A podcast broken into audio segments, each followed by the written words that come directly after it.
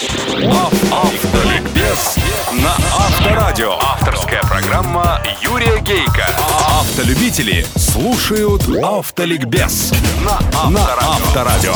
Здравствуйте, дорогие братья-водители, собратья-пешеходы и пассажиры, а также честные профессиональные инспекторы ГИБДД. С вами, как и всегда в это время на волне Авторадио, программа «Автоликбез». Ее автор и ведущий Юрий Гейко. Автоликбез. Автоликбез. Сегодня в программе. Женщина – это приглашение к счастью.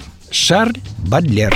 Автоликбез. Ликбез. Эти замечательные и мои любимые слова о женщине сказал французский поэт. Я не мог не начать ими этот праздничный выпуск автоликбеза, хотя речь в нем пойдет о вещах вполне прозаических. Я расскажу о женщинах, которые оставили вечный след в нашем автомобильном деле. А начать следует, конечно, с двух главных женщин автомобильной истории, жен легендарных создателей автомобиля – Бенца и Даймлера. Берты и Эммы. Говорят же, что за каждым великим мужчиной стоит великая женщина. И это тот самый случай. Берта Бенц в 1888 году на агрегате своего мужа осуществила первый автопробег в мире, первый ремонт его в пути и тем самым первую рекламу первого автомобиля в мире. В дороге ей вместе с сапожником пришлось заменить кожу тормоза, укорачивать растянувшуюся цепь с кузнецом, а вот изолировала провод и чистила бензотрубки фрау уже сама. Первый шелковым чулком, а второй шляпной булавкой. И Даймлер не стал бы Даймлером, если бы не его любимая Эмма. Не без намека она вернула Готлибу подарок – конный фаэтон, который получил затем моторную тягу и вез их обоих в историю. Автоликбез. Ликбез. На третье место я бы поставил Анну Форд, когда ее муж Генри днями и ночами конструировал новый тип двигателя. Анна долгими зимними вечерами держала фонарь над его головой. И так продолжалось три года. До тех пор, пока двигатель не был готов. Спустя много лет у Генри Форда как-то спросили, кем бы он хотел быть в следующей жизни. Он ответил, не абсолютно все равно, кем я буду в следующих воплощениях. Главное, чтобы рядом со мной была моя жена. Автоликбез. Ликбез.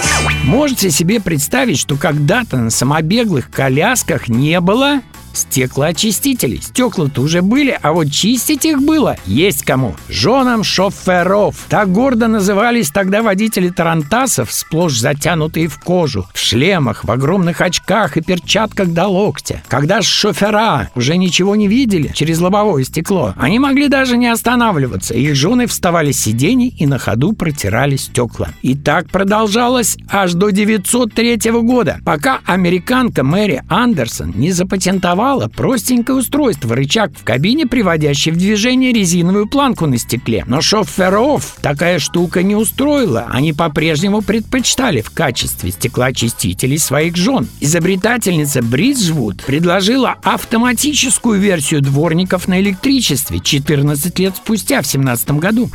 Автоликбез. Ликбез. Как вы думаете, что еще в первобытном автомобиле улучшили женщины? Ну, думайте, продолжите ряд. Стеклоочиститель и, даю наводку, ключевое слово «комфорт». А что еще может волновать женщину? Итак, комфорт, комфорт, комфорт. Правильно глушитель. Их ведь тогда вообще не было. Автомобили издавали страшный рев, который даже думать мешал. А, скажем, поездка на природу, на пикник. Да кроме мигрени у женщин ничего от такого удовольствия не оставалось. Не будут же они вместо кокетливых шляпок напяливать на свои головки и прически кожаные шлемы. И в том же 17 году прошлого века американка Эль Долорес Джонс придумала не что иное, как автомобильный глушитель. И назывался он тогда акустическим фильтром. Автоликбез. Ликбез. Есть в этом почетном ряду и наша российская женщина. Правда, без мужчины здесь не обошлось. Им оказался Иосиф Виссарионович Сталин. Сразу после Великой Отечественной он приказал создать для автопрома страны новый высокооктановый бензин. Разработка его занялась группа ученых одной из центральных лабораторий крупного нефтеперерабатывающего предприятия города Грозный. А руководила группой Анна Межлумова. Приказ Сталина был краток. Пока не сделаете, в Москву не возвращайтесь. И она, конечно же, сделала. За всю свою жизнь Анна на свои изобретения получила 24 патента. Вот так, наши любимые.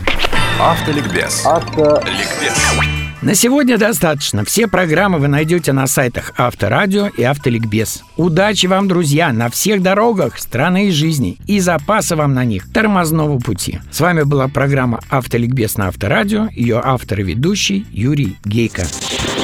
Автоликбез на Авторадио. Авторская программа Юрия Гейка. Автолюбители слушают Автоликбез на Авторадио.